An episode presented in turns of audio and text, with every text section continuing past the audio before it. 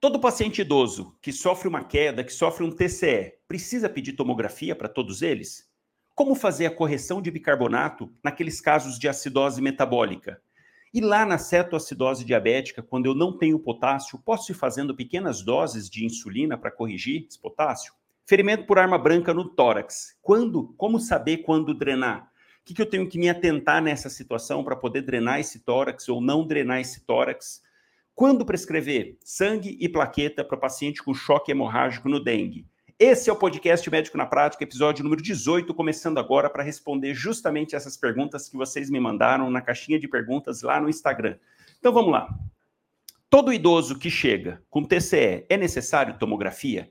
O que a gente tem que entender de TCE? Trauma crânioencefálico.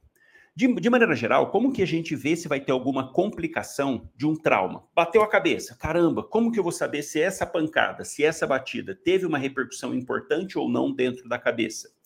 De maneira geral, a, gente consegue ver através de tomografia, basicamente. Porque quando ocorre um trauma, um TCE, a grande preocupação que a gente tem é sangramento dentro da cabeça. É isso que pode trazer uma repercussão terrível para o paciente. Inclusive, ele pode estar assintomático e evoluir para rapidamente rebaixar, inclusive indo a óbito por conta de um, de um hematoma dentro da cabeça. Então, quando eu penso assim, ó, TCE, como que eu sei se vai ter sangramento ou não? Tomografia. Ponto. Esse é o fato. Agora, dá para sair pedindo tomografia para todos os pacientes? Ah, o paciente bateu a cabeça numa quina, está passando, só encostou. Vou pedir tomografia? Ou teve queda da própria altura, caiu de uma cadeira, caiu de um local baixo, nem bateu a cabeça direito, só encostou. Vou pedir tomografia? É essa a grande questão que a gente precisa raciocinar quando está de frente com o paciente com TCE. Não dá para sair pedindo tomografia para todos os pacientes, até porque é um exame caro, não é amplamente disponível e muita irradiação para o paciente. Então a gente tem que ter certo, uh, tem que ter critérios para poder solicitar uma tomografia em caso de TCE. Esse é o primeiro ponto. Existem situações claras em que de imediato eu olho e falo: isso aqui precisa de tomografia a todo custo, isso aqui vai precisar fazer. Então, Nesse, nessa situação não tem nem o que discutir. Agora, tem situações em que realmente a gente, caramba, mas o paciente está sintomático, não está tendo nada, será que eu peço? Será que eu não peço? Não tem aqui, às vezes tem que três horas de, de, de viagem para outra cidade para chegar lá, para conseguir fazer a tomografia. Puxa, vou pedir, não vou? O que, que a gente pensa de maneira geral? Quando o paciente sofre um trauma, como um todo, não só um TCE, mas um trauma, quando ele sofre um trauma, nessa, nessa dinâmica do trauma, dependendo de como foi a cinemática desse trauma, isso é muito importante, porque uma coisa é ele teve queda da própria altura, outra coisa é ele teve um capotamento, foi arremessado para fora do carro, é um atropelamento, é uma queda de moto a 100 km por hora. Então, a cinemática do trauma é muito importante para a gente entender a dimensão do impacto daquele acidente. Então, quando eu penso num politraumatizado, realmente, Duas situações podem interferir no funcionamento cerebral e você vai raciocinar dessa maneira toda vez que você atender o paciente com TCE. Duas coisas, duas maneiras eu posso interferir no cérebro, ou de maneira direta ou de maneira indireta. Olha que loucura isso. Todo politrauma eu posso influenciar no funcionamento cerebral de maneira direta ou de maneira indireta. O que, que, é maneira direta? Caramba, fez um TCE, sangrou, rompeu uma artériazinha lá, está sangrando, formando um hematoma, ou teve uma concussão cerebral, ou uma quebra da, da calota craniana, e aí está vazando líquor. Quer dizer, isso é um trauma direto, isso é uma consequência direta sobre o cérebro, que vai causar repercussões por conta disso.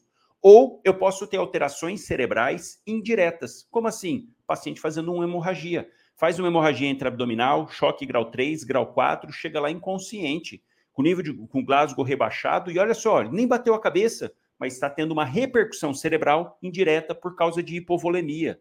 Ah, o paciente está com uma intoxicação exógena também lá, sofreu um acidente, nem foi tão grave assim o um acidente, mas está, chega lá, rebaixado, alcoolizado, ruim, tendo uma alteração indireta cerebral. Estou tendo repercussão, mas o problema não está no cérebro. Então, isso é a primeira coisa que você tem que se atentar.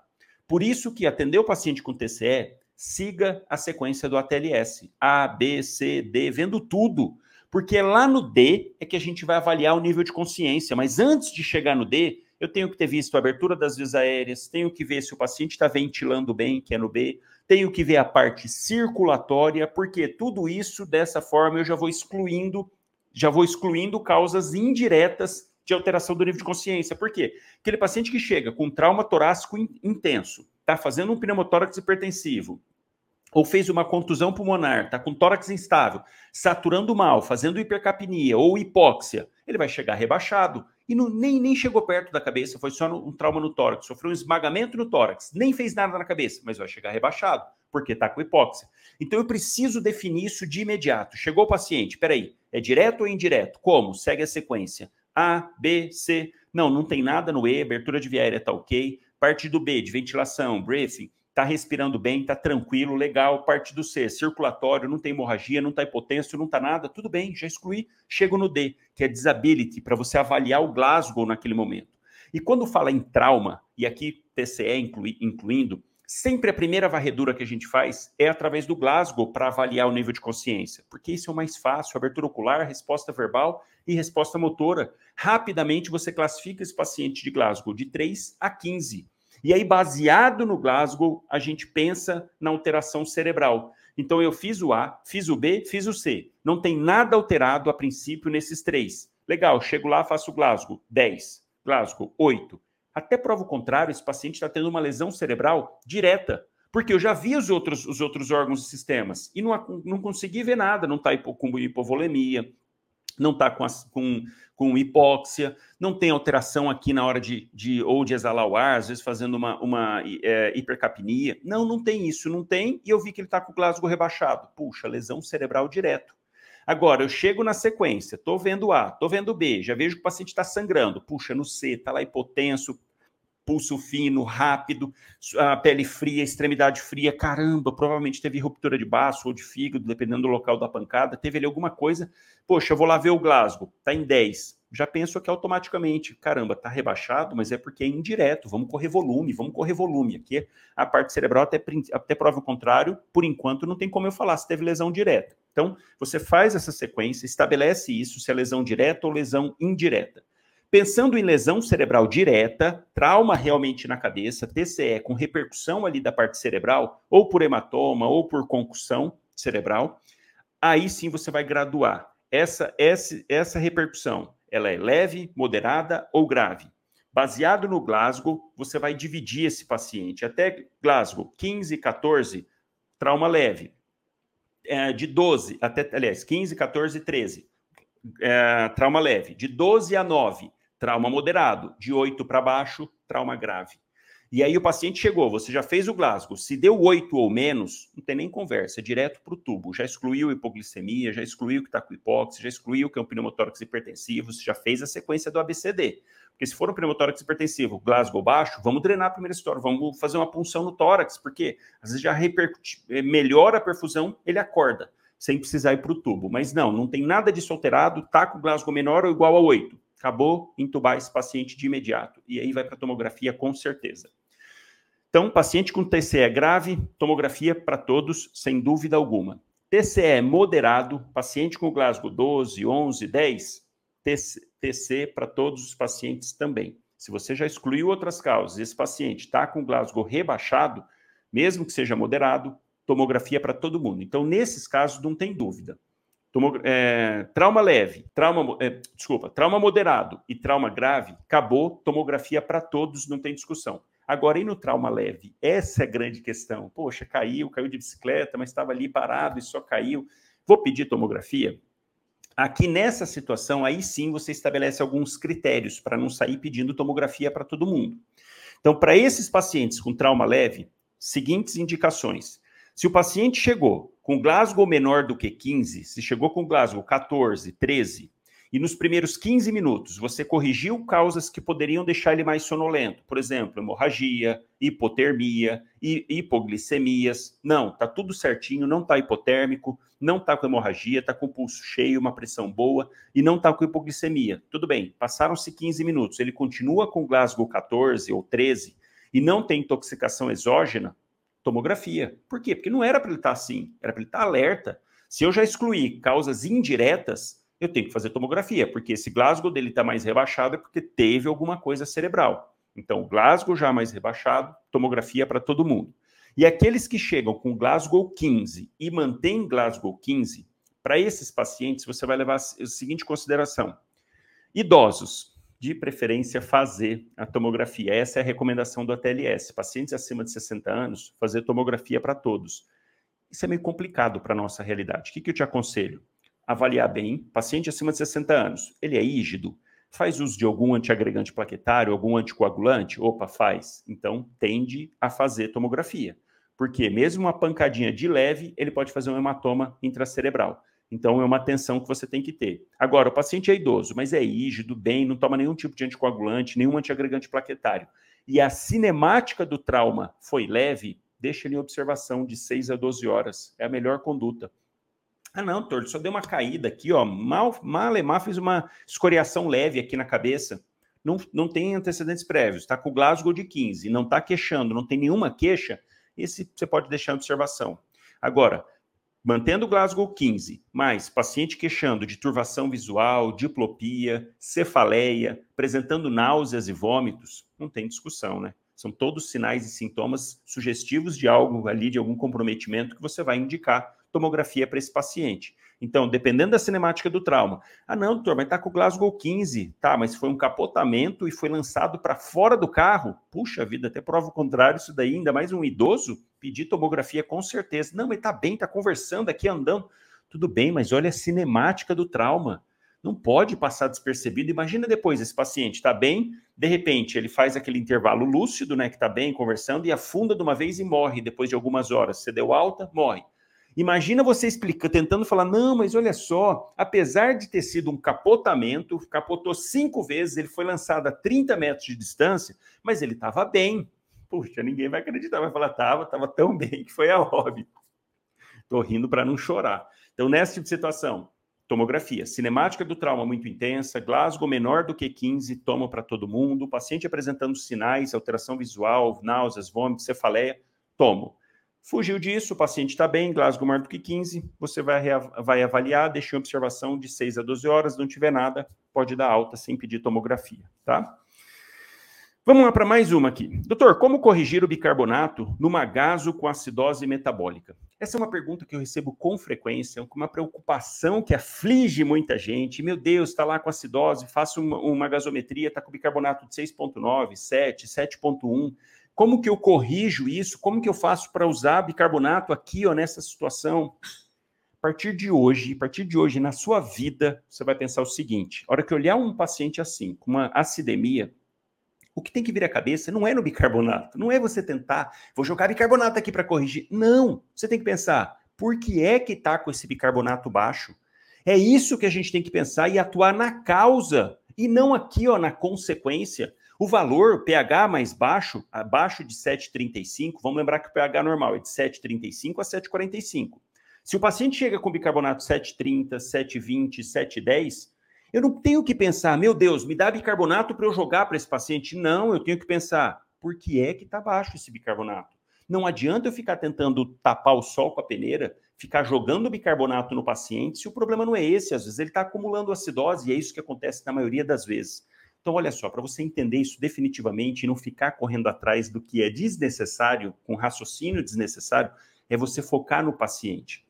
Quando a gente fala de acidose, vamos lembrar que o nosso organismo ele tem um mecanismo fantástico de balanço, de controle, em que ele usa o bicarbonato e o ácido carbônico para fazer essa dinâmica do nosso pH. Então, nosso pH, as nossas células funcionam muito bem desde que o intervalo do pH esteja entre 7,35 e 7,45. Vamos lembrar que as diversas proteínas do nosso organismo, incluindo as enzimas, elas têm uma, um pH ótimo para poder trabalhar, têm uma temperatura ótima para poder trabalhar, uma concentração, uma osmolaridade, e o nosso organismo ele precisa constantemente estar tá controlando isso em todos os aspectos para manter a homeostase. Por quê? Se a temperatura eleva, se o pH eleva ou cai, faz a famosa desnaturação de proteínas. A proteína está naquela função, para ela desempenhar uma, uma determinada ação, uma enzima, uma proteína, ela depende daquele formato. Vamos dar um exemplo aqui, ó, bem clássico: formato da hemoglobina. A hemoglobina não é por um acaso que ela deixa as pontinhas do grupo M expostas dentro. Então, a conformação da molécula da proteína de hemoglobina, a conformação que ela tem é justamente para disponibilizar deixar o receptor para receber o oxigênio. Aí você pensa lá numa hemácia, se o pH mudar demais, se a temperatura mudar demais, vai desnaturar a proteína, quebra aquelas ligações covalentes entre, entre o, as, os átomos. Fazendo isso, a proteína muda de formato. Exemplo clássico aqui, clara do ovo. Você joga a clara do ovo na temperatura alta, ela muda completamente de, de, de líquido para sólido. Imagina isso, uma proteína, ela está aqui, com os pontos dela onde eu ligo, onde eu ligo na, nas, nos, no, nas moléculas de oxigênio, de, de repente muda o pH, ela muda o formato dela, esconde o receptor para dentro dela. Como que vai se ligar o oxigênio? Não vai. Então, nosso organismo ele briga constantemente para isso, para manter uma, um, uma homeostase, um pH estável, uma temperatura estável e tudo mais. Então, nosso pH basal, 7,35 a 7,45. E o que, que ele usa para isso? bicarbonato e ácido carbônico. Ácido carbônico, união de CO2 com água. Peraí. Quando eu falo de bicarbonato, quem que é o principal responsável por fazer esse controle? Por cuidar do bicarbonato? Os rins. E quem que faz o controle da parte do ácido, da parte do CO2, gás carbônico? Pulmões. Então, quando você entende dessa forma, essa balança que acontece no nosso organismo entre o rim e os pulmões fica muito mais fácil para poder entender. E aqui, quando ocorrem distúrbios relacionados com essa parte do bicarbonato, com essa parte do rim, a gente chama isso de distúrbio metabólico.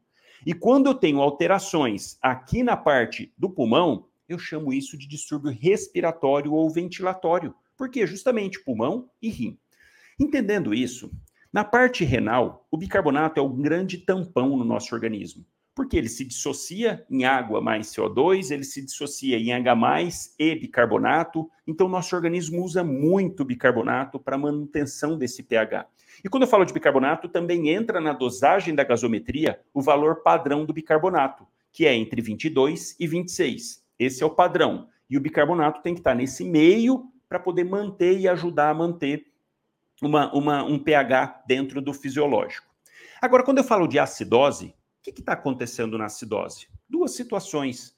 Ou eu aumento a quantidade de ácido, ou eu diminuo a quantidade de base, de bicarbonato. Então você vai pensar dessa maneira. Se eu estou de frente de um paciente com uma acidose metabólica, eu já sei que o problema é no rim. Eu já sei que essa compensação está com déficit ali dessa parte. E aí eu vou ter duas situações. Ou caiu a quantidade de bicarbonato, que são aqueles casos de acidose chamada de anion gap normal. Você não precisa decorar isso, mas quando cai, como? Perdas gastrointestinais, diarreia, por exemplo. Diarreia perde muita, muito bicarbonato nas fezes. Então, é uma causa de acidose. Eu perdi bicarbonato. Ou naquelas famosas acidoses tubulares renais, tipo 1, 2, 3, 4, enfim. Dependendo de cada localização do néfron, eu dou o nome se é 2, se é 3, se é 4. Então, nessa situação, eu estou mandando embora bicarbonato, ou no rim, ou no trato gastrointestinal. Então, aqui eu vou fazer uma acidose com anion gap normal, quer dizer, estou só diminuindo a quantidade de bicarbonato. Agora, existem outras situações em que o problema não é o bicarbonato, e sim a quantidade de ácido sendo formada. Clássico exemplo, e é o que mais chega em pronto atendimento, acidose lática, paciente com uma, uma infecção importante, fazendo sepse, e aí o organismo começa a produzir ácido lático. Quer dizer, eu tenho problema no bicarbonato? Não. Por que, que o bicarbonato abaixa aqui, geralmente, nesse tipo de situação? Porque ele está virando um tampão e compensando esse monte de ácido que foi acumulado, que é a famosa acidose metabólica com anion gap elevado. Então, aqui, nessas situações, por exemplo, na, no caso de sepse, acúmulo de, de ácido lático, cetoacidose diabética, acúmulo de cetoácidos, intoxicação exógena, por exemplo, bebida alcoólica batizada com metanol, isso faz uma acidose também por conta dessa substância externa. Então, olha a diferença disso. Causas em que eu tenho ácido circulando e causas em que eu perdi o bicarbonato. Quando eu falo de acidose de maneira geral, eu estou incluindo esses dois grupos. Mas quando eu penso em tratamento, nesse daqui, que o bicarbonato está indo embora, ou nas fezes, ou no, no, pelo rim, Poxa, esse até faz sentido, que eu fazendo reposição de bicarbonato eu ajudo o organismo, faz total sentido. Então, nesses casos, parece que são os casos que mais se beneficiam realmente da correção com bicarbonato de sódio, porque eu estou perdendo, se eu estou perdendo, eu vou lá e corrijo, do bicarbonato, que eu vou falar ao final como que faz essa correção, do bicarbonato, a tendência é eu ajudar realmente o, o organismo. Agora, pensa nesse outro lado, em que eu estou tendo alguma coisa fazendo produzir ácidos. Adianta eu ficar dando bicarbonato? Adianta eu querer corrigir? Não, vamos jogar bicarbonato aqui. Se eu não paro de produzir ácido. Olha, vamos, vamos pensar aqui na fisiopatologia da sepse. O que está acontecendo na sepse? O organismo não está conseguindo mandar sangue de maneira adequada para todos os órgãos e sistemas, para o tecido. Pensa só o tecido que está lá, o tecido da periferia, os, os, músculos, os órgãos de maneira geral, que não começam a receber sangue. O paciente está em choque, não está chegando sangue. Caramba, o músculo está lá, as células estão lá, recebendo uma baita descarga adrenérgica para aumentar o metabolismo, porque está passando por uma situação de estresse, está numa sepse, está horrível o organismo. Ele está lá, adrenalina mil, a célula acelerada, querendo trabalhar, fala, meu Deus, mas cadê o oxigênio? Não está chegando, o sangue não está vindo. Puxa, a célula não vai poder parar de quebrar a glicose. Ela precisa produzir energia. Então, para se adaptar a uma situação dessa, em que está chegando pouco oxigênio, passa a quebrar a glicose sem a necessidade do oxigênio. Mas aí tem um baita problemão. Quando eu uso o oxigênio para quebrar a glicose, eu consigo quebrar essa molécula da glicose inteira, fornecer um monte de ATP. Quebro tudo, tudo, tudo. Usando oxigênio, consigo quebrar ela inteira. Puxa, não usando oxigênio, não consigo quebrar ela inteira, quebro pela metade. E aí, quando eu quebro ela pela metade, sobra um grande produto metabólico, que é o ácido lático. Então eu começo a e, e produzo uma quantidade 30 vezes menor, quase 15 vezes menor de ATP. Então olha que loucura. Tá ruim para quebrar e ao mesmo tempo eu estou tendo que quebrar mais e mais e mais glicose. Então eu começo a produzir esse monte de ácido lático porque o sangue não está chegando adequadamente. Então, enquanto eu não tiver oxigênio, eu continuo quebrando pela metade e produzindo ácido lático. Aí o paciente chega, examino, vejo, tá mal, tá ruim, caramba, tá ruim. Faço um pH 7.2. Puxa vida, tá ácido. Vamos repor esse, esse bicarbonato. Olha o foco desviando do atendimento adequado desse paciente. Problema dele é a produção de ácido. Vamos melhorar isso. Vamos melhorar a parte cardíaca, vamos fazer volume para esse paciente, vamos entrar com droga vasoativa mais precoce, vamos fazer o antibiótico, porque dessa forma eu estou ajudando a célula dele a parar de quebrar a glicose pela metade eu estou ajudando a parar de produzir ácido, então é muito melhor, muito melhor, porque eu não tenho déficit de bicarbonato, e sim excesso de ácido.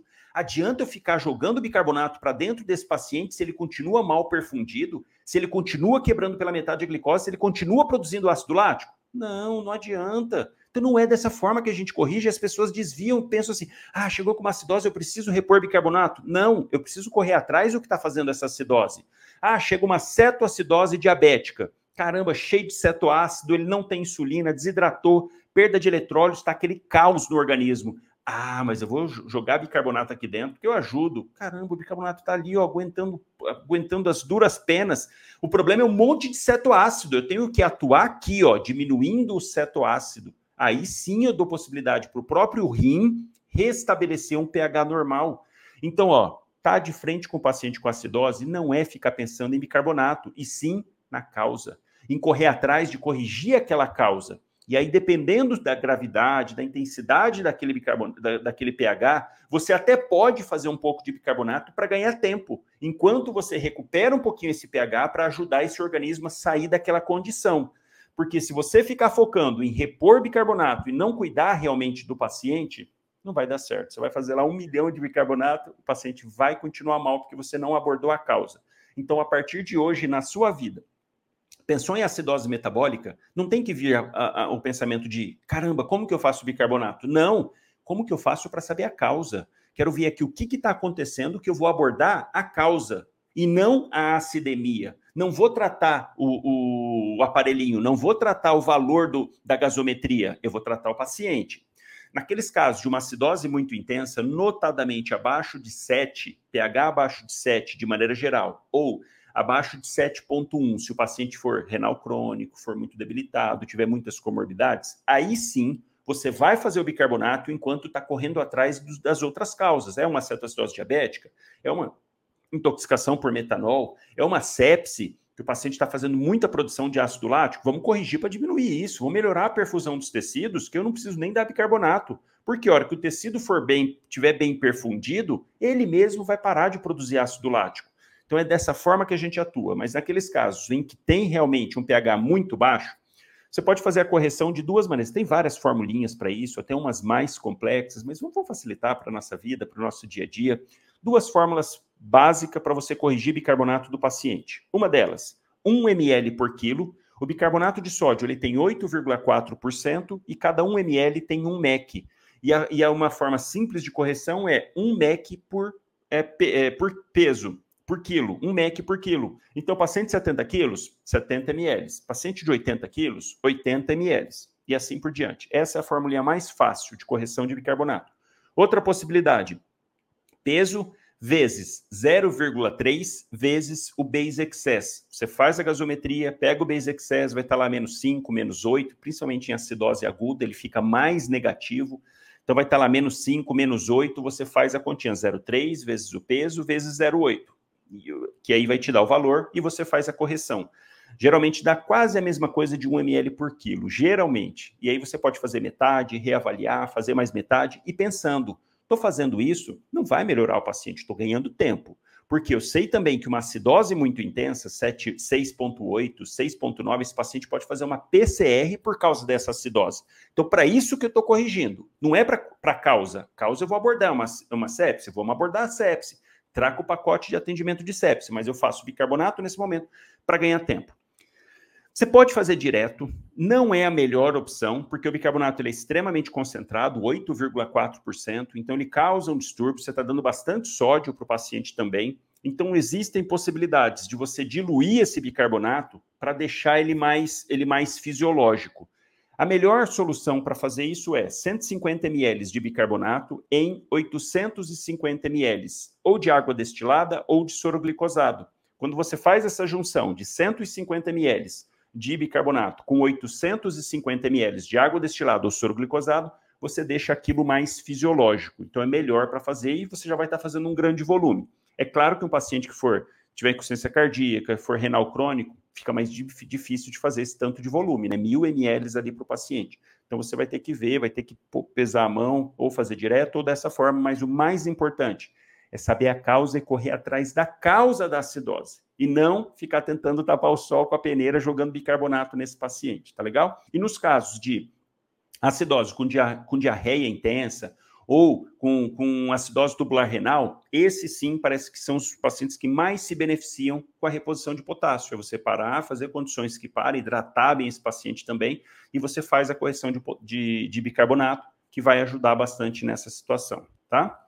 Então vamos mais, vamos mais.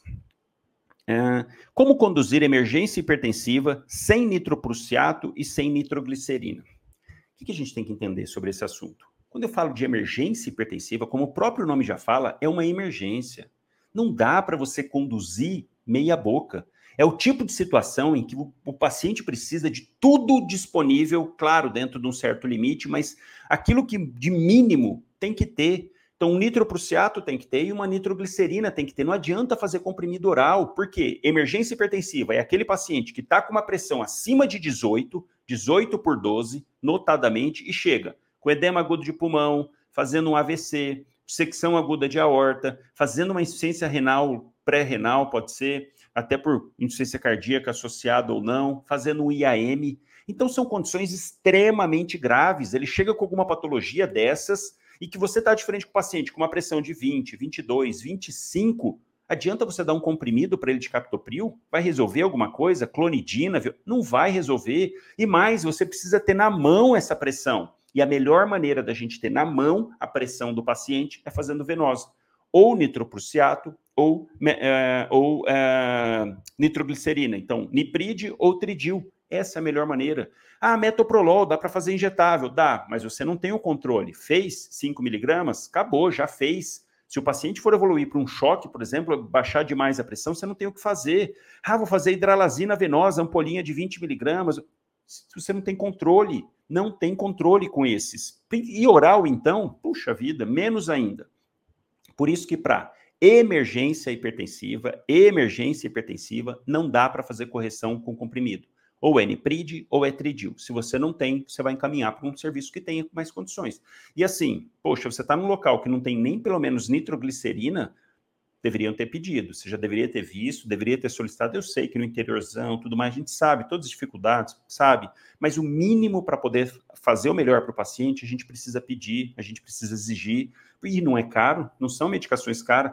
O, o, a nitroglicerina consegue fazer em microgota, um equipo de microgotas, centavos, uma ampolinha de, de tridil, baratíssimo. Então, não tem desculpa falar que, ah, não tenho. Poxa, tridil pelo menos tem que ter. Tem que ter nitroprussiato, já é mais difícil, precisa de um equipo, um equipo foto, é, fotossensível, naqueles coloridos, colocar uma, caixa, uma capinha em cima, tem que estar ali em cima do paciente, porque ele é extremamente potente. Então faz, pode fazer uma queda muito intensa da pressão, ele é mais difícil. Agora, a nitroglicerina não tem desculpa, tem que ter, mesmo se não tiver bomba de infusão, mesmo se você na, não tem tantos recursos, nitroglicerina precisa. E tem casos que você usa ali, ó, parece que tira com a mão o problema do paciente. Um ex exemplo clássico. Paciente que chega com edema agudo de pulmão, está lá 18 de PA, fazendo um edema agudo de pulmão. Puxa vida, você entra com tridil para esse paciente, com nitroglicerina, tridil, parece que tira com a mão. Você começa, faz a diluiçãozinha, 240 ml em soro fisiológico ou glicosado. O nitroprussiato é só em soro glicosado. Já o tridil pode ser nos dois. 240 ml, porque a ampola do tridil tem 10 ml, então você vai misturar, vai ficar uma solução de 250 ml com 50 miligramas de tridil. Comece em microgotas, 5 microgotas por minuto. 5, você vai contar, 6, 7 deixa ela correndo 5 microgotas, dali 5 a 10 minutos, reavalia quanto que está a pressão. Ah, a doutora ainda está muito alta. Aumenta para 7 gotas por minuto, 10 gotas por minuto e vai regulando, vai contando no relógio, fazendo a regulagem e avaliando a cada 10 minutos. Assim você consegue manejar esse paciente muito bem. E esses pacientes que chegam, por exemplo, com edema agudo de pulmão, com uma pressão dessa, você entra com o tridil, dali meia hora, conseguiu baixar um pouco essa pressão, a pressão já está 16, já está 15, caramba, o paciente melhora absurdamente. Você associa, faz furosemida junto, nesses casos de hipertenso, o paciente hipervolêmico, você associa, faz a, a furosemida, agindo o tridil, caramba, parece que tira com a mão. O paciente que chegou mal, saturando mal, um pouco agitado, já querendo fazer hipóxia, você faz, entra com as medidas, caramba, uma hora depois é outro paciente. Você chega e fala, caramba, nem parece que chegou aqui mal com edema agudo de pulmão. E edema agudo é emergência. Se você não fizer nada, esse paciente vai morrer. Então, e às vezes você, ah, não, vou ter que transferir daqui três horas. Sim, então você transfere, porque você também dá clonidina via oral, captopril via oral, vai ser a mesma coisa que nada, não vai ajudar o paciente. Então, emergência hipertensiva precisa ser venoso a correção. Em urgência hipertensiva, aí sim a gente pode fazer clonidina, que é a primeira opção, 0,1 miligramas de clonidina, Nifedipina via oral, 10 miligramas é outra opção. Próprio captopril, de 25 a 50 miligramas, são opções para urgência hipertensiva, não emergência hipertensiva, tá? Mais uma aqui, ó. Naito, por que não usar sulfametoxazol? Quando a gente fala de infecções, isso é, é, é, é, legal, é bacana, é incrível, porque vira e mexe, os protocolos mudam a respeito de infecções. Se a gente pega desde o começo da produção, desde do, de quando foi inventado o primeiro antibiótico, 1929, Fleming descobrindo penicilina, 1945, ela realmente foi produzida em larga escala para a indústria. E de lá para frente foram surgindo outras classes, cefalosporinas, eritromicina, cloranfenicol, sulfametoxazol, tudo no, no século passado ainda. E quando a gente pensa nisso, a, a, o grande boom de antibióticos foi realmente no século passado.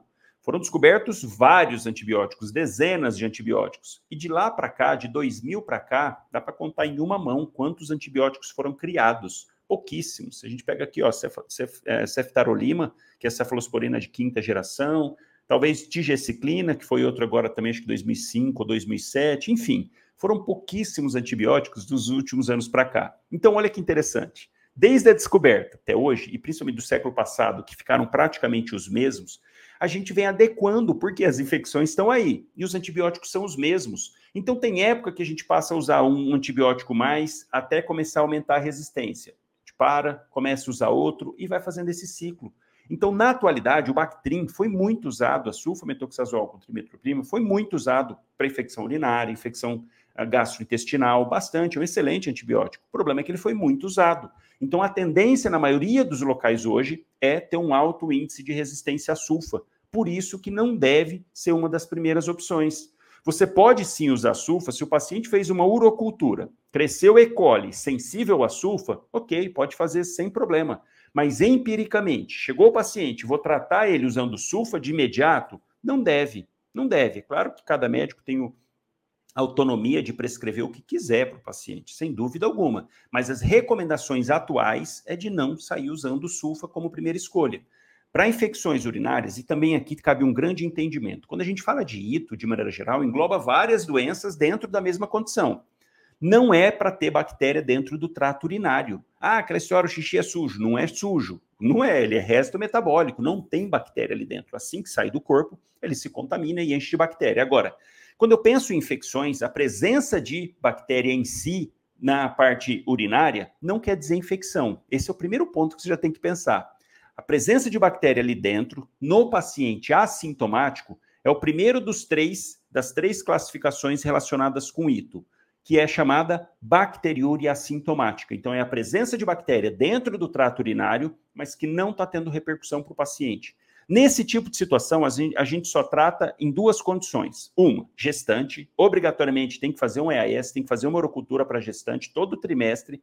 Se tiver presença de bactéria ali dentro, precisa tratar, porque está relacionado com baixo peso fetal, com parto pré-termo e assim por diante. Então, gestantes com bacteriúria sintomática, tratar. Outra situação, pacientes que estão com bacteriúria sintomática e vão passar por procedimentos urológicos de maneira geral, o ideal é tratar, vai fazer RTU de próstata, vai fazer RTU de bexiga, ou até manipular um catéter, enfim. Se tem, vai ter que tratar esse paciente, tá? Então, bacteriúria sintomática só trata nessas duas situações. E aí, antibióticos de escolha aqui. Para gestante, eu vou falar da sequência depois. E se for homem, por exemplo, vai passar por procedimento urológico. Para homem, primeira opção, ciprofloxacina, tá?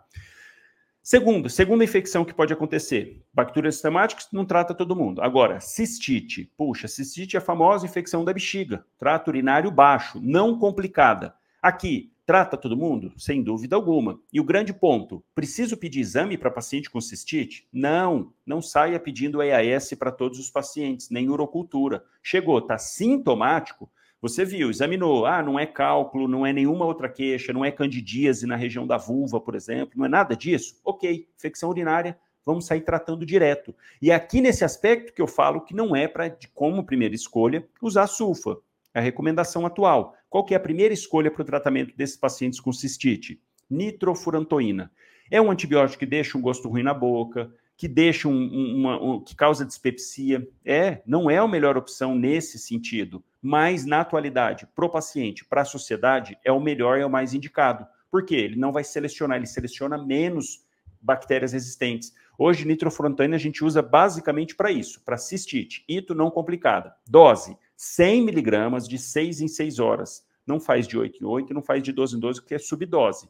Então, é 100 miligramas de 6 em 6 por 5 dias vai causar um pouquinho de desconforto gástrico, um pouquinho de desconforto na boca, o sabor fica um gosto metálico, vai, você orienta o paciente, mas é o melhor, é a melhor escolha, no sentido de não selecionar, de ser lá direto para tratar E. coli, que é o principal, e pega outras gram-negativas. Então, essa é a primeira opção.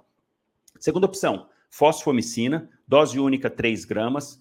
Depois, cefuroxima, cefalosporina de segunda geração, 250 miligramas, de 12 em 12 horas por 7 dias. É a terceira opção. Quarta opção, amox com clavulanato, 875, 125 por 7 dias. E para gestante, mesma coisa, nitrofurantoína, fosfomicina, cefuroxima e amox. Na verdade, para gestante eles invertem, colocam amox primeiro e cefuroxima, mas dá na mesma. Pode fazer qualquer um desses que está de bom tamanho. Só não usar nitrofurantoína no final da gestação, porque pode estar tá relacionado com hemólise no bebê, então evita, você parte para os outros, tá? Então, cistite é isso. Pode passar sulfa? Não é o recomendado, mas se na sua região, se o paciente só consegue comprar esse, tem lá, se você já viu várias uroculturas da sua região, a grande maioria das bactérias são sensíveis, sensíveis a sulfa, usa então, mas a recomendação é seguir os outros.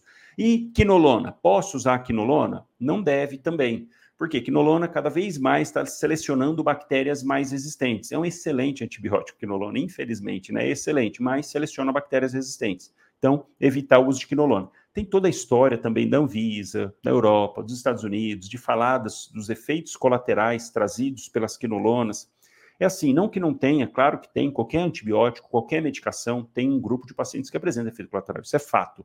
Mas o principal não é isso, é que a quinolona é um antibiótico barato, fácil aceitação, posologia fácil, não causa irritação gástrica, não causa dispepsia, baixo custo. Por conta dessas características, é um antibiótico ruim, porque senão todo mundo sai usando indiscriminadamente. Por isso que também deve evitar o uso de cipro. A pessoa tem cipro, trata com cipro, mas deve evitar.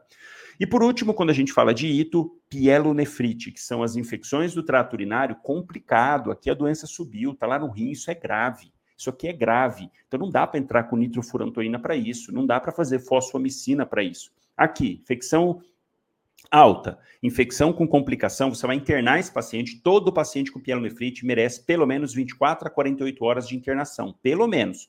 E aqui a opção é ceftriaxone, melhor opção para isso, ou ciprofloxacina. E aí sim entra o cipro aqui nesse tipo de situação. Mas de rotina, vai estar ali no pronto atendimento, usa o bom e velho coringão do dia a dia, que é o Rocefin, ceftraxone 1 grama de 12 em 12 ou 2 gramas uma vez por dia, tá? Você pode começar ceftraxone para esse paciente, dali 48 horas, ele está jogando bola, está super bem, pode dar alta com cipro, porque não tem ceftraxone venoso, é, via oral, ou você pode fazer ele ficar vindo no pronto atendimento para fazer uma dose de 2 gramas todo dia, do, até completar 7 dias de tratamento para pielonefrite, tá legal? Então, de maneira geral, essas são as recomendações para as três situações relacionadas a ito: bacteriúria sintomática, cistite e pielonefrite. No CAD, cetoacidose diabética, posso ir fazendo pequenas doses de insulina se não tiver como dosar o potássio? Recebi muitas perguntas a respeito disso, tanto de cetoacidose, estado hiperosmolar hiperglicêmico. Ah, posso, não tenho, não tenho recurso, não tenho dosagem de sódio, não tenho dosagem de potássio, posso ir conduzindo esse paciente sem ter isso? Posso fazer insulina? O que a gente tem que ter de entendimento? De novo, tem que ter um mínimo de estrutura para tratar emergências. Quando eu falo de cetoacidose diabética, estado hiperosmolar hiperglicêmico, isso são emergências médicas, emergências hiperglicêmicas. Aqui esse paciente chega mal, rebaixamento de nível de consciência, acidose importante na cetoacidose diabética ou no estado hiperosmolar hiperglicêmico, uma osmolaridade incrivelmente alta, também rebaixado, fazendo alteração cerebral, são situações em que o paciente perde um mundo de eletrólitos na urina, perde, perde muita coisa, perde sódio, perde potássio, perde outros eletrólitos. Então, esse paciente que chega em cetoacidose, que chega em estado hiperosmolar, isso é uma emergência. Você precisa ter um mínimo de suporte para conduzir adequadamente. E tudo aquilo que você não tem e for fazer por conta própria, qualquer complicação disso, a responsabilidade é sua. Toda vez que a gente assume um ato, que a gente faz uma conduta diante do paciente, a gente assume as consequências dessa conduta. Então, chegou um paciente com cetoacidose diabética. Eu não estou falando do paciente que chega com 300, 400 de glicemia e está assintomático, que é a grande maioria. Grande maioria é aquele paciente rebelde que não trata direito, que não faz um controle alimentar, todo aquele problema que a gente sabe social, ou que realmente o paciente não tem acesso, não consegue fazer um acompanhamento adequado da diabetes dele, que ele chega no pronto atendimento com 400 de glicemia, mas assintomático. Isso não é cetoacidose diabética. Isso não é estado hiperosmolar hiperglicêmico. E você fazer insulina nesse tipo de paciente não vai trazer grandes repercussões. Então, até pode fazer, tomar muito cuidado com, com hipoglicemia em casa. Esse paciente não vai ter qualquer benefício de você só abaixar ali, ó, naquele momento e mandar ele para casa sem um acompanhamento adequado. Não vai ter. Então, para esse paciente que está assintomático, apresentando uma glicemia alta, você fazer insulina sem ter potássio não vai trazer repercussões. A chance de dar algum problema é muito baixa. Agora, o paciente que chega em cetoacidose diabética, estado hiperosmolar, esse não deve fazer insulina se você não tem eletrólitos. Não deve, porque aqui a chance dele ter tido um distúrbio hidroeletrolítico associado, dele estar tá tendo, é muito grande. Então, o seu ato pode gerar uma complicação muito maior, que é ele fazer uma arritmia e parar. E vai ser da sua conduta. E você vai falar assim: ah, mas é que eu não tinha potássio. Eu fiz a insulina. Vamos lembrar que a insulina joga potássio para dentro da célula e esse paciente estava com 2 de potássio. Doutor, o senhor fez ali então, o senhor chegou fazendo a insulina, o senhor sabia quanto que estava o potássio do paciente? Ah, não, é que no lugar lá que eu tô, não tem como dosar o potássio. Qual que vai ser a pergunta seguinte? Falei, então por que, que o senhor fez a insulina? Se não tem como ver o potássio, o senhor, sabe, o senhor sabia que fazendo insulina, se o paciente tiver com hipopotassemia, ele pode fazer uma arritmia e parar? Ah, eu sei disso. Então, por que assumiu uma conduta em que você sabe que pode ter uma complicação pior do que a doença que ele está tendo, pior do que aquela situação de cetoacidose é você ainda agravar e fazer o paciente ter uma PCR. Então, você precisa repensar seus atos ali no local que você está. Se você não tem recurso para atender uma cetoacidose ou um estado hiperosmolar, você vai encaminhar esse paciente. Olha um outro ponto importantíssimo. Ah, mas não é aqui, eu preciso fazer a insulina. Não. A hora que esse paciente chega no estado hiperosmolar e numa cetoacidose, o problema não é a falta de insulina naquele momento. Não é isso, não é a glicose em si o grande problema. Na cetoacidose diabética, o grande problema é esse paciente fazendo cetoacidose, fazendo uma quantidade enorme de cetoácidos. É isso que vai prejudicar o paciente, não é a insulina que ele precisa agora. E no paciente com estado hiperosmolar hiperglicêmico, está com uma osmolaridade altíssima, eliminou um monte de urina, está desidratado, hipovolêmico. Então, esses pacientes se beneficiam com soro. É isso que tem que fazer de imediato. Chegou o paciente, cetoacidose, estado hiperosmolar, em qualquer lugar que você tiver, se não tem potássio, não esquece, faz soro. Soro fisiológico, ou pode fazer ringer lactato também. A maioria dos protocolos colocam como soro. Você faz o soro fisiológico, 1.000 a 1.500 ml, de cara. Chegou, cetoacidose, estado hiperosmolar, faz ali a glicose, faz ali o soro. Dali uma hora reavalia, ainda está sintomático, está rebaixado, dor abdominal, náuseas, vômitos, vertigens, que pode acontecer nas duas situações, dor abdominal mais em cetoacidose, mas náuseas, vertigens, alteração de consciência nos dois. Fez, fez 1.500. Não, continua assim, está desidratado, não urinou nada, faz mais 1.500, faz mais 1.000 e vai reavaliando. Porque só de você fazer isso, esse paciente vai melhorar. Então você consegue estabilizar ele parcialmente somente com soro. E aí sim, falou, olha, não tenho gasometria, é uma provável cetoacidose, eu fiz aqui, ó. E vamos lembrar que na cetoacidose não precisa nem de valores tão altos. É principalmente naqueles pacientes mais jovens que têm é, diabetes tipo 1, chega às vezes com uma glicemia de 250, 300 e está em cetoacidose. Então não fica pensando que ah, tem que dar high, tem que dar HI no, no glicosímetro para eu poder achar que é uma, uma complicação. Não, cetoacidose é mais baixo. Estado hiperosmolar, sim. O paciente chega com 600, 700, 800 de glicemia. Agora, no cetoacidose, não. Paciente jovem, diabetes tipo 1 é que a gente tem que pensar. Idoso pode fazer cetoacidose? Sem dúvida que pode, mas é mais frequente fazer estado hiperosmolar. Então, chegou, faço essa hidratação inicial, faço o volume, o paciente já vai dar uma melhorada. E aí, não tenho como pedir um gasômetro, não tenho gasometria para eu ver se está com pH, para eu fechar o diagnóstico, cetoacidose, pH abaixo de 7,3, bicarbonato abaixo de 18, eu preciso disso, tem que ter parâmetros. E, obrigatoriamente, sódio e potássio. Para eu conduzir adequadamente esse paciente, eu tenho que ter sódio potássio, principalmente o potássio, para eu começar a segunda etapa do tratamento. Todo paciente que chega com emergência hiperglicêmica, três etapas do tratamento. A primeira você pode fazer em qualquer lugar que você tiver, que é reposição volêmica. Ponto. Soro fisiológico de 1.000 a 1.500. Segunda etapa do tratamento, insulinoterapia, desde que você tenha o potássio. Potássio acima de 3,3 pode fazer insulinoterapia. Potássio abaixo de 3,3, corrige primeiro, faz uma ampolinha em 500 ml, uma ampola de 19,1 de KCL, faz dentro de um soro de 500 ml e corre em uma hora. Repete o potássio, deu acima de 3,3? Legal, pode começar a insulina em bomba. E por último, a causa, você correr atrás da causa. Boa parte das vezes esses pacientes descompensam por infecção. Então, isso aqui você tem que ter atenção também. Ah, não tenho potássio. Não vai fazer insulinoterapia. Você faz o soro, vê a causa. É suspeita de infecção, está com uma infecção urinária? Já entra com antibiótico e vai encaminhar esse paciente para um local onde tenha recurso para poder fazer dosagem de eletrólito e terminar o tratamento da melhor maneira possível. Então, emergência hiperglicêmica deve ser tratado com total atenção e com mínimo de recurso, assim como emergência hipertensiva. Então, se você não tem, você faz o, o básico aqui que está à sua mão e manda esse paciente para fazer insulinoterapia num local onde tem um mínimo de recurso, tá? Então, último recado, não assuma responsabilidades que não é sua. Se o local não tem, você está assumindo a responsabilidade daquele local. Ah, aqui não tem dosagem de sódio e potássio. A gente sabe que muitos locais não tem. Ok, não assume essa responsabilidade para você. Encaminha para um local. Olha, não tenho condição de tratar adequadamente. Não vou ser inconsequente de fazer coisas aqui que eu posso prejudicar com a minha ação. Esse paciente vai se beneficiar muito mais recebendo soro, recebendo antibiótico, se for uma infecção, por exemplo, e sendo encaminhado para poder terminar, fazer insulinoterapia depois, do que eu simplesmente julgar que está bom o potássio dele e fazer aqui a correção de insulina, correndo o risco desse paciente fazer uma PCR aqui e morrer pela minha atitude. Então pensa sobre isso, sempre reflita na hora de fazer alguma conduta por falta de alguma coisa do sistema, não assuma essa responsabilidade do sistema.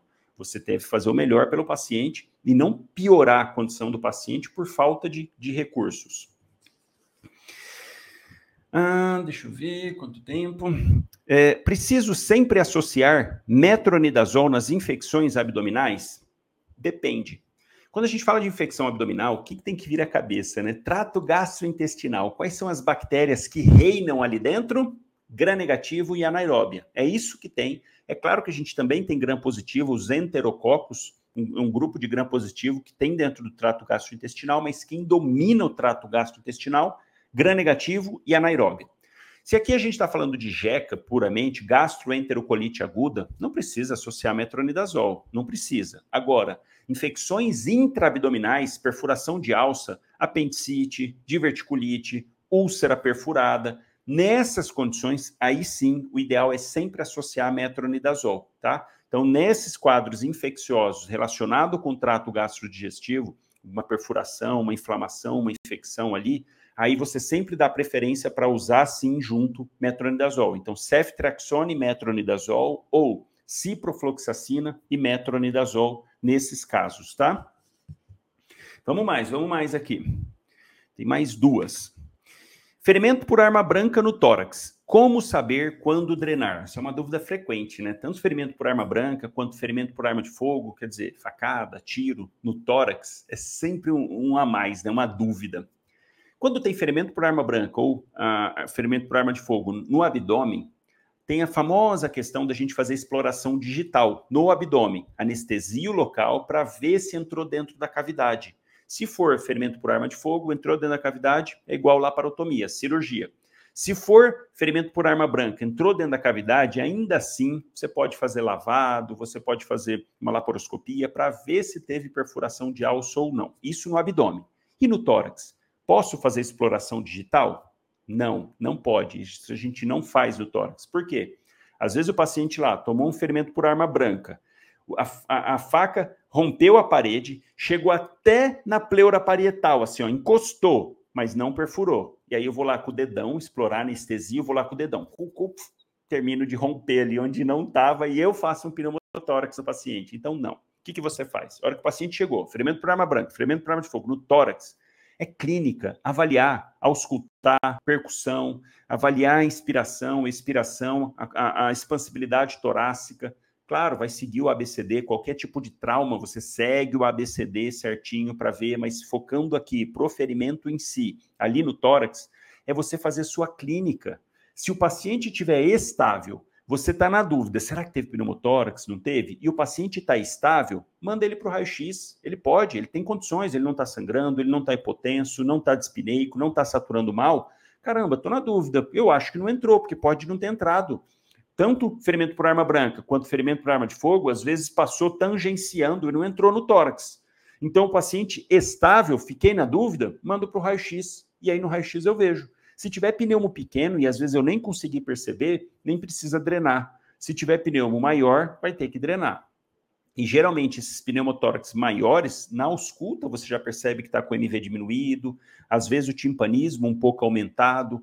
Então, você vai pela clínica, quando chega esse paciente e, na dúvida, no paciente estável, você encaminha, mas não fazer exploração digital ali no local onde teve o ferimento, tá? Isso é muito importante. E agora, na clínica, chegou, o paciente já tá mal, tá dispineico, nem pensa, já drena o tórax direto. Drena o tórax direto, tá? E para finalizar com chave de ouro, quando prescrever sangue e plaquetas em paciente com choque hemorrágico no dengue? Muita gente fica na dúvida. Graças a Deus, a maioria dos pacientes não evolui para essa forma mais grave, é a minoria. Se a gente pega os últimos dados da, da última grande epidemia de dengue, que foi em 2019, foram um, quase 1 milhão e 600 mil casos notificados. Quando a gente pensa em notificado, imagina os que não foram notificados. Então, quase 1 milhão, um, quase 1 milhão e 600 mil. E nem foi a pior. De 2015, bateu mais de 1 milhão e 600 mil notificações. Então, em 2019, 1 milhão e 600. E quando a gente fala de óbitos causado por dengue nessa pandemia, foram 780 e poucos. Então, 1 milhão e meio e 700 uh, ah, óbitos. Quer dizer, graças a Deus, a grande maioria dos pacientes não evolui para forma grave. Puxa vida, né? Por quê? Não tem tratamento. Grande questão, grande problema da dengue é que não tem tratamento. Mas, naqueles pacientes que vão evoluir para forma grave, se você não tiver atento que ele possa estar tá evoluindo para essa forma grave, perde o timing da gente poder ajudar o organismo dele. Essa é a grande questão, porque o paciente que está evoluindo para forma grave, se recebe um aporte uh, de, de, volume adequadamente, você está ali, às vezes repondo sangue, às vezes repondo plaqueta e fatores de coagulação, você dá aquela ajuda momentânea para o organismo compensar, e é isso que acontece. Às vezes, em, geral, em 24, 48 horas, esse paciente recupera muito bem. Mesmo aquele que passou ali perto de evoluir mais grave, você ajudou ele, ele consegue ganhar tempo para o organismo responder e ele passar. É claro que tem sim pacientes que evoluem para forma hemorrágica grave, caramba, que você faz sangue, repõe eletrólitos, faz plasma, faz plaqueta, e mesmo assim o paciente invariavelmente evolui mal. Porque, de novo, não tem medicação específica, a gente faz suporte. Suporte. Pensando um pouquinho na fisiopatologia da dengue, o que, que você tem que entender que é diferente da sepse, né?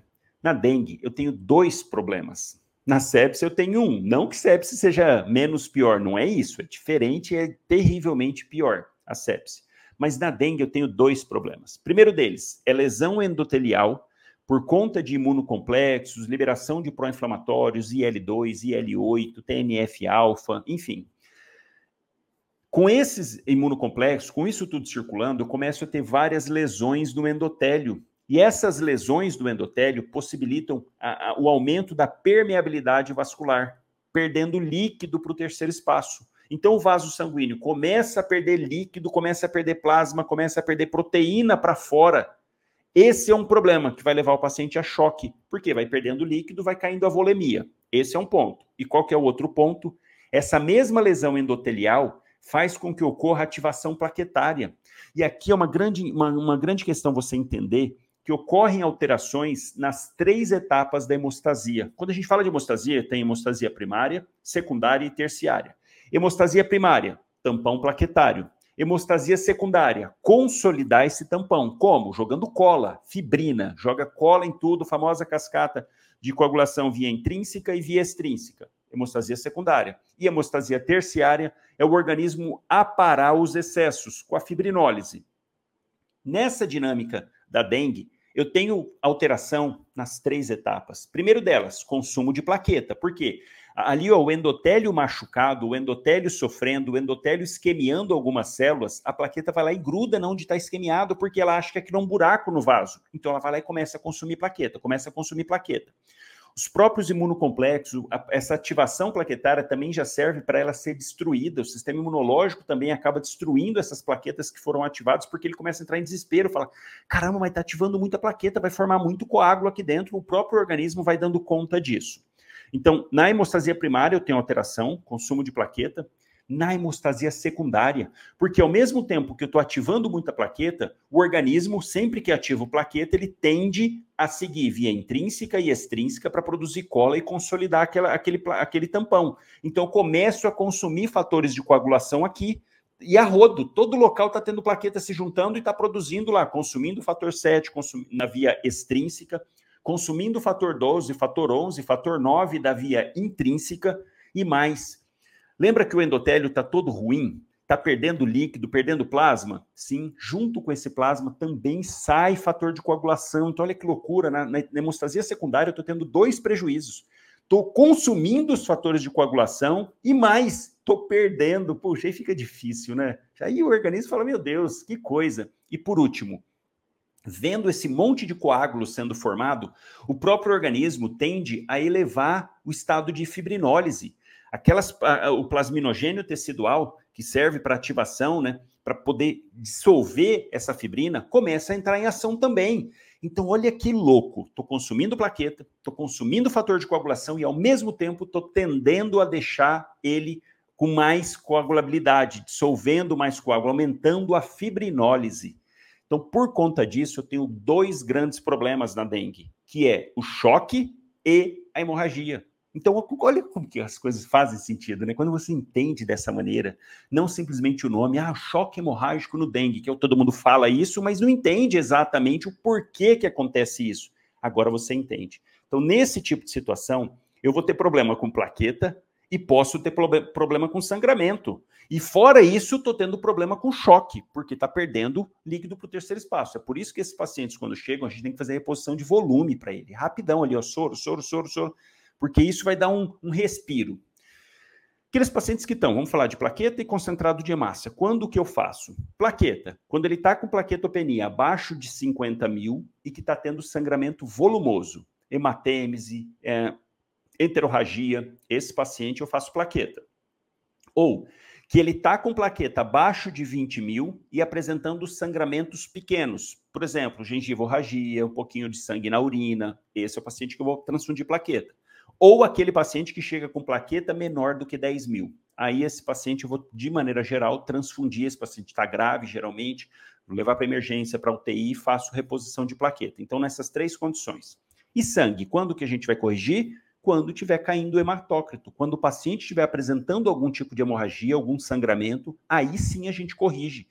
Geralmente, cada bolsa de hemácia, cada concentrado de hemácia aumenta um ponto no HB. Então, dependendo de quanto tiver o HB do paciente, do tanto que está caindo, a gente vai repondo. E o ideal, que agora você vai entender, é além de, é, de colocar concentrado de hemácia, eu preciso dar plasma para esse paciente. Por quê? No plasma, eu sei que tem fatores de coagulação.